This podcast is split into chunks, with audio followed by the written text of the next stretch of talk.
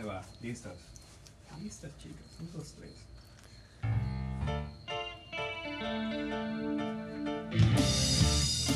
Este es el podcast de Ultrasónico, episodio 2, Flashback. Iniciamos. Bien. ¿Sí? Todo bien. Inició bien, ¿no? Salud. Salud. Salud. Salud. Bueno, pues aquí estamos otra vez haciendo el podcast de Ultrasónico. De nuevo. Eh, de nuevo, en el episodio 2. Este, con el tema Flashback.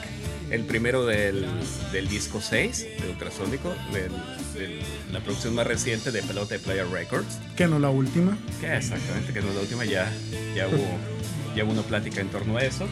Y pues para presentarnos, pues estamos aquí. Yo soy el Pato, en el bajo. Tengo quien sigue a mi compadre Yossi. En las guitarras. Por este lado estamos eh, Juan Manuel. En los En- teclados. y las guitarras. También guitarras. Y Miguel. Eh, yo toco la guitarra y, y por ahí canto. Y el triángulo. Aunque el otro estaban, había una versión de que decía que cantaba era el pato. Es cierto, es cierto. Llegó aquí a, la, a los estudios de Player Records que, que decían que yo cantaba. Reclamo. No, no reclamo, lo que pasa es que pues tuve en, en algún momento tuve una bandita donde yo echaba acá la, la voz, acá, la pasión. Una boy band. La- Una boy band. bueno, era Bueno, en- entrando en materia, un, un leve preámbulo a lo que es este disco. eh, para la gente que, que- que tenga curiosidad de cómo, cómo se genera un proyecto así. Este disco empezó mucho antes de que, de que lo grabáramos, por, por decirlo de alguna forma. Eh, veníamos de, de una grabación de un disco eh, experimental, electrónico, instrumental. En el, Esotérico. eh, en el 2004 que, que nos representó pues un, una- un aprendizaje, ¿no? Pero desde, de- desde que estamos grabando este disco nos surgió el interés de poder grabar como tocamos cuando ensayamos, que es todos juntos dentro del cuarto de ensayo. Entonces para esto el equipo que teníamos en aquel entonces no, no, no nos servía, ¿no? Nada más teníamos una, una entrada estéreo de grabación que, que implicaba que nada más podía grabar uno a la vez, que pues cambia muchísimo la dinámica de, de cómo se hace toda la grabación. Eh, estuvimos viendo por ahí opciones de, de tarjetas de audio para que más para quien le medio mastique ahí a la onda de la computación, pues una tarjeta de audio de ciertas características, multientrada para poder grabar todos al mismo tiempo.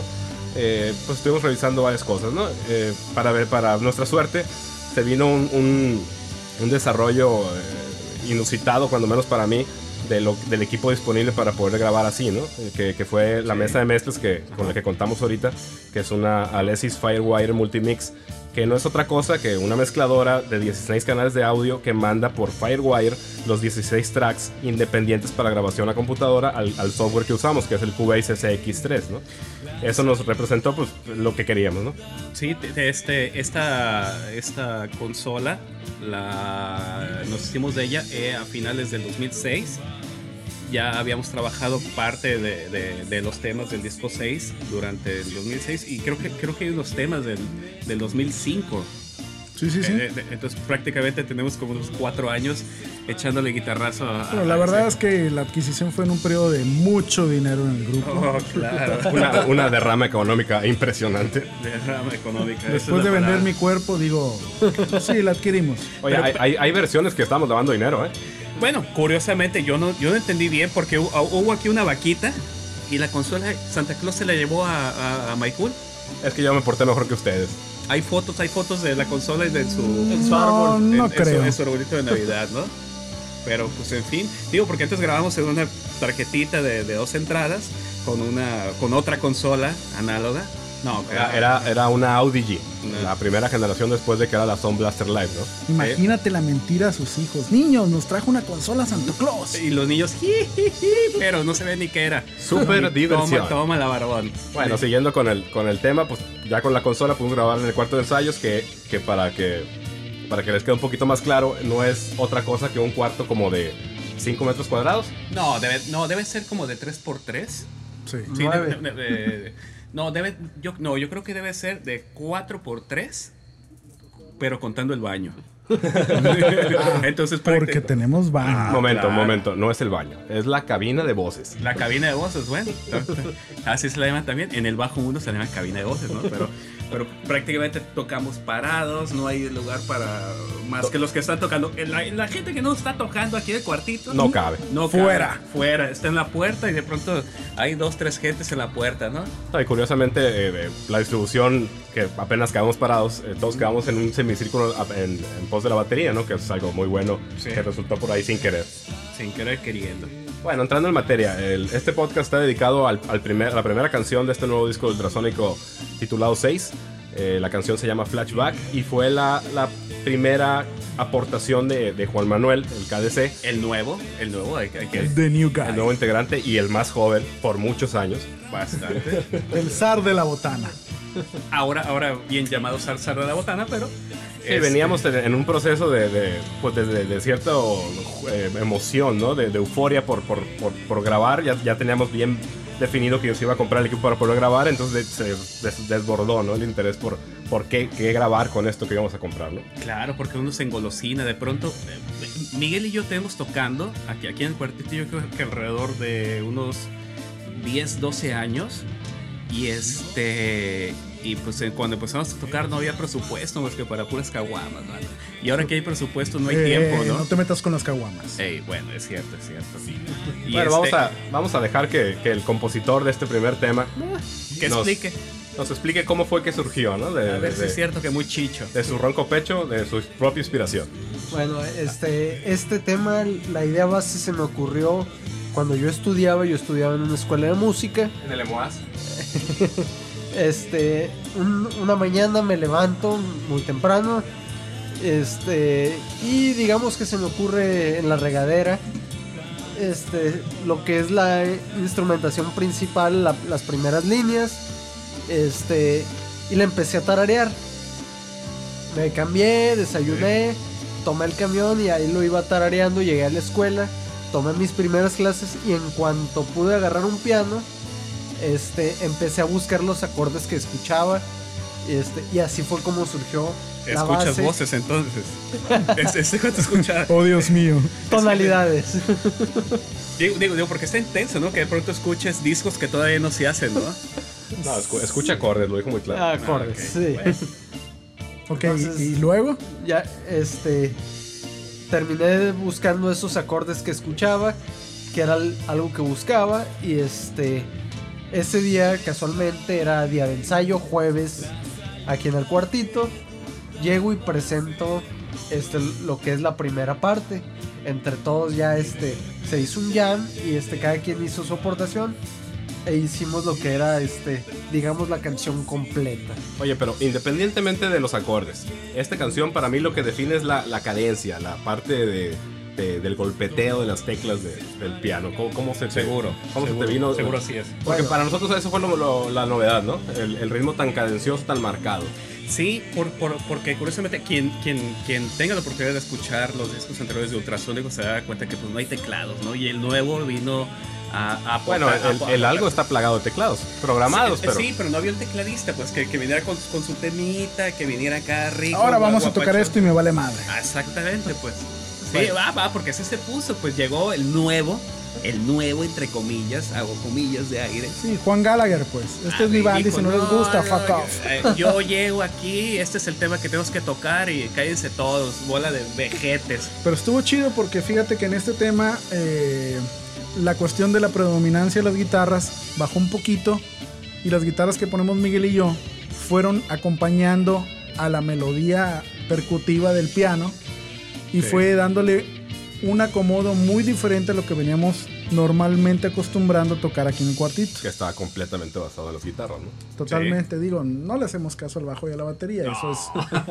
definitivo, pues. Fíjate que eso- ese es uno de los secretos de, esta canción, por eso funciona eh, también, porque todo, todo embona, ¿no? Todo tiene su espacio, todo se quedó ahí. Sí, y curiosamente es un tema que yo creo que sin el, sin, sin el KS no lo hubiéramos hecho de, de otro modo, no, ¿no? jamás. No, jamás. Tie- tie- Tiene un sonido muy, muy particular el tema. De, de- de tal modo que, a como veníamos haciendo las cosas antes, eran guitarrazos. Yo traigo aquí mi riff y síganme y echa de la batería. Pero el hecho de que haya venido el KC con traigo esto, traigo esta melodía, estas partes, por, por porque eh, para la gente que, que, no toque, este, el proceso de, de, hacer un tema es así. Alguien llega con una melodía, con una partecita muy, muy pequeñita. Y sobre esa partecita se hace eh, un jam, se hace un jugueteo de, de, acordes tocando y ya se compone el tema completo. como el sexo, pues. Eh, sí, sí, no es de uno solo. ¿Qué sexo? ¿Qué coxa? Ah, chiste malo, chiste malo. bueno, regresando. Eh, la, la, parte del piano definió todo, ¿no? Incluso eh, pues se, sumó la batería, se sumó el bajo. La batería cumple una, una función fundamental, ¿no? Que también, hablando de las novedades en lo que es el sonido y el estilo del grupo, pues hay un doble bombo, ¿no? Muy atractivo por ahí, que define muy bien la, la ahí Sí. Ahí. Sí, de hecho yo creo que esta, esta canción da pauta a muchas cosas que normalmente no veníamos experimentando. Y de hecho contamos con la participación de nuestro amigo Poncho Barrios. Poncho Ah, Barrios que está en República Ponchito. Dominicana sufriendo mucho. Tocando en un hard rock todas las noches. Quien, quien pone el solo de guitarra del final. Y Sí. que curiosamente es eso, pues que queda el solo de la guitarra al final. Por la cuestión de que se nos ocurre meter una especie de coro a base de metales, de corno francés, corno inglés y trombón, que metimos eh, con muchos sacrificios, con mucha experimentación. Oye, pe- pe- pe- espérame, pero, pero, pero ¿cómo fue que el Poncho terminó tocando? pues es que el nuevo lo invitó y nos fregamos, pues. Pero, pe- pero, pero sí fue así. O sea, o el Poncho vino aquí al. al- No, no, no. No, eh, jueves. Poncho Barrios es un, es un guitarrista muy bueno. o se le avisó, le dijeron, ahí te va el tema. Te vienes Le- a, a echar una. Pero hay, hay algo una que no hemos comentado, ¿no? Juan Manuel llegó aquí a través de rocksinaloa.com. Ay, gran, gran Ahí lo conocimos por internet. Gran sitio. Como en esas grandes historias del chat que la gente, la gente termina casándose, ¿no? Ah, ah, por- ah, porque resulta que el KDC, aparte que toca los teclados, es, es, es gran electricista. Sí, y bueno, bueno, le, le- le- Electrónica. Electrónica. Sí, no lo bajes de nivel tampoco. No, no, no pone focos ni nada de eso. Ah, No. No, no es cierto. Necesito No, nomás con, cuatro con, güeyes. con Poncho se dio una cosa curiosa igual. eh, participando en los extintos foros de, de esa página rocksinaloa.com, que esperemos que alguna vez esté de vuelta, este, se, dio, se dio una mecánica, bueno, no mecánica, una amistad que se fue haciendo por la participación y el coincidir en ciertos puntos de vista, ¿no? Musicales y en cuanto a la guitarra, ¿no? Poncho estuvo viniendo con nosotros los jueves, pues varios jueves, incluso cuando estábamos grabando, él, él le tocó escuchar y todo. Y pues cuando estás grabando siempre se te viene la idea, ¿no? De vamos invitando gente, vamos invitando a los cuates a tocar. Sí. Y, y en este tema, la verdad yo no me acuerdo cómo fue que dijimos hay que invitarlo a este tema porque el único espacio que, que- que- que había por tocar era ese. ¿Tú te acuerdas? Sí, sí, me acuerdo. Me ¿Sí? acuerdo cuando vino. ¿Cómo fue? De hecho, eh, No, no, que me acuerdo cuando vino, no me acuerdo cómo estuvo que, oye, vente a grabar y graba ahí. no, no, no, lo invitamos. De hecho, le dijimos, Poncho, échanos uno- una mano con un solo para una de nuestras canciones. Poncho al principio yo creo que no estaba muy convencido puesto que él maneja el rollo del shred, el rollo de tocar como, como Vai, como, como Satriani. Sí, como- pero también eso le hace que la canción crezca, porque es una canción que tiene ciertos contrastes en casi todo, digámoslo, y el solo no es la excepción. No sé si, yo, y yo lo que creo es que para él fue interesante contribuir en esta parte del disco El contraste. Ajá, porque le llamaba la atención lo que hacíamos, que era algo que él normalmente no hace, Así es. y le gustó, y de hecho el, el solo quedó muy bien. Es, es- es una parte muy contrastante de todo el tema, y es una parte que define un muy buen final en una Es canción. un muy buen momento del, del disco, la- la- el final de la primera canción. Sí, pues, claro, por- digo, entre otras cosas, el- el- la estructura del tema. eh, Regularmente se, se hace esto, hay, eh, hay una introducción, este, una estrofa, coro, estrofa, requinto, estrofa, final y nos vamos, ¿no? Y el tema que sigue. Este tema en particular tiene el solo como, como al final y, y se cierra con, con- con el solo, pero este... Es que no, no, no vendría siendo un solo, es, es como una coda. Es, es- sí, Es como un arreglo para finalizar, pues le da cierto, cierta tensión, le da, o sea, como que la lleva a cierto nivel la canción y luego la deja caer de una, ¿no? Sí, y curiosamente la, la, la parte que aporta el Ponchito no, este, no es, eh, eh, no va tan acorde con todo el tema. Hace una estructura de, de- de guitarra. Que de- yo creo que es muy interesante porque Muy, muy distinto a lo, a lo que estoy escuchando en los primeros minutos del tema y cierra con, con una guitarra totalmente distinta. No, incluso desde el sonido, ¿no? Incluso la guitarra que él usó para grabar no es una guitarra que nosotros usaríamos, pues. Es una Parker Fly que no es una guitarra que, que nos dé un sonido como a nosotros nos identificamos, ni, digo, propiamente ni en cuanto a sonido, ni a los guitarristas que la utilizan, ¿no? Ay, pequeñito grabó con una Parker. Sí. Sí, carísimo, Ay, carísimo. No queríamos que se la llevara. Pero se la llevó. Y en contraste a eso grabó con un Biam de Behringer, que digamos es una versión económica del pod de Line 6, emulador de amplificadores. Que suena tremendamente bien, ¿no? Para este, ser, digamos, económico entre comillas, suena bastante bien. Sí, sí, de hecho yo me acuerdo cuando llegó, eh, conectó sus aparatos, eh, afinó y creo que fue la, la, eh, fue primera toma, el solo es primera No, es toma. como segunda o tercera. Pero fue muy rápido. No, pero teníamos la ventaja de que, de que eh, Juan Manuel estuvo en contacto con él platicando ahí y le mandó el, el pedacito donde iba a tocar, unos minutos eh, an- anticipados, pero él estuvo ensayando. Le mandaron el, el puro pedacito. Sí, o sea, pone tú la salida de, de- de la parte de los cornos para darle pauta a su entrada, ¿no? Él, él eh, luego estuvo ahí por, por el Messenger, estuvimos conversando. Estaba muy preocupado porque yo siempre, a, a modo de choteo, eh, yo me río mucho de, de- de las guitarras ochenteras, pues. Pero, no, pero, pero, pero- pero- pero no son el no ochentero. tiempo, eso. es que no, no, no, no y, y digo, aclarando que no me río de, de una forma burlesca, sino Ok. como un cliché, pues. Ok. Porque por ahí hay un tapping y hay un sonido muy brillante de la guitarra que a la hora de la mezcla le- lo, lo atenuamos un poquito, pero sí era un sonido muy particular, ¿no? Ahora, ¿alguien sabe por qué se llama Flashback? Bueno, Flashback, el nombre resultó más que nada de que esa canción me decían que, que sonaba como la de So Happy Together, de aquel grupo de los 60s, The Turtles. Entonces, este, en homenaje a esto, este, se me ocurre a mí de- recordando, digo, recordando este, por lo que he visto, videos, lo que sea, no nací en esa época, pero es un flashback a ese tipo de sonido. Que por cierto, tú- espera, espera. ¿Cuántos años tienes tú, Juan? A ver, revélate aquí. Tengo 24 años, próximamente 25 en unos meses. Chicas, ah, no, ah.